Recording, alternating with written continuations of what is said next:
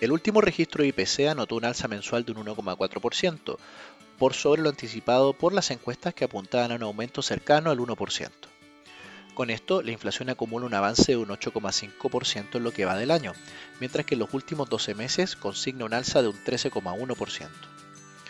Desde el punto de vista de nuestro poder adquisitivo, esta situación no es favorable, dado que si bien los salarios han aumentado, igual su evolución está siendo por debajo del alza de los precios de bienes de consumo y de servicios.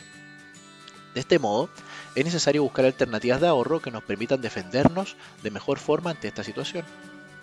Una alternativa es invertir en fondos de renta fija en UF, dado que esta última corrige su valor en función de la variación mensual del IPC.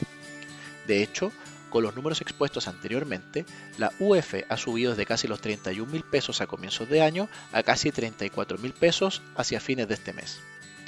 Al mismo tiempo, estos fondos invierten en instrumentos que también entregan una rentabilidad por tasa de interés, lo que mejora las probabilidades de ganarle a la inflación en el mediano plazo. De todos modos, creemos que este escenario de inflación alta eventualmente podría bajar hacia adelante, en vista que el Banco Central de Chile ha elevado su tasa de política monetaria a niveles máximos históricos y esto podría seguir. Esto último lo que hace es que aumenta el costo de los créditos, lo que deriva en aplazamiento de las decisiones de gasto de los hogares, afectando a la baja del consumo y por consiguiente los precios en el tiempo.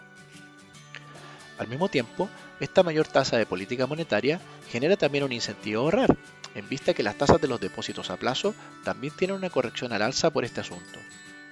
Por lo que en este sentido, evaluar inversiones en pesos hacia fines de año como complemento de tus inversiones en UF en renta fija local puede ser interesante a considerar.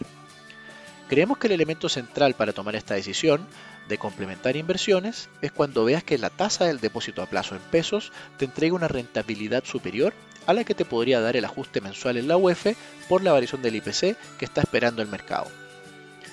Finalmente, si quieres saber más sobre nuestras recomendaciones, te invitamos a visitar nuestra página web banco.vice.cl inversiones o contactando directamente a tu ejecutivo de inversión.